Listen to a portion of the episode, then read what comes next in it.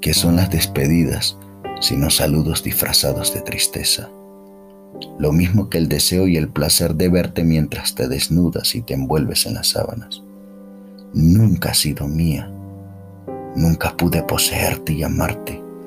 Nunca me amaste o me amaste demasiado o me admiraste como la niña que toma una lente y se pone a ver cómo marchan las hormigas y cómo en un esfuerzo inacabable y lleno de fatiga cargan enormes migajas de pan, que son aquellas noches lluviosas en medio de la cama de un hotel, que el recuerdo de nuestros pasos por la calle, en el teatro o en la sala de conciertos, que son los recuerdos de los celos y de tus amantes y de Jun y de mis amantes.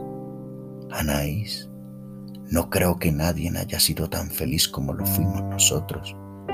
No creo que exista en la historia del hombre y de la mujer un hombre y una mujer como tú y como yo, con nuestra historia, nuestras circunstancias, con aquello que se desborda en las paredes, el ruido de la calle y la explosión de tu mirada inquieta, de ojos delineados en negro, con la sinceridad de tu cuerpo frágil y tu secreto agresivo e insaciable.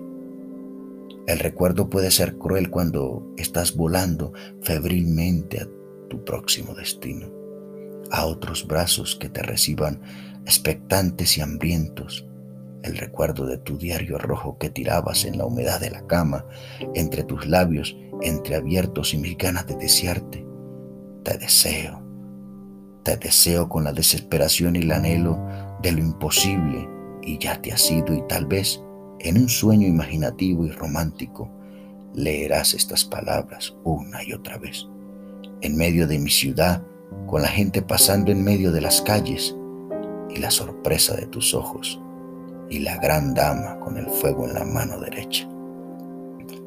Mi querida Anaís, ma petit, mayolí, infante inquieta de sal nocturna, te extraño cuando huyes de madrugada y te extraño cuando camino y me tomo un café en la calle.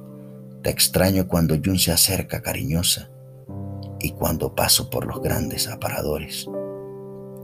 Te extraño casi a todas horas, cuando escribo, cuando te pienso, cuando escucho las campanas que me anuncian que ya son las tres, cuando me acuerdo de las horas interminables entre humo y whisky, cuando tengo una comida que dura toda la tarde, también cuando me despierto de ti cada día a la misma hora, cuando como en aquel lugar donde nos dio el aire y cuando escucho la radio, adiós Anaís, adiós, ya nos encontraremos en otras vidas y en otras vidas podré poseerte y quedarme contigo para siempre. Ya te veré en medio de la nieve y entre libros y vino. Adiós. Tuyo siempre, Henry.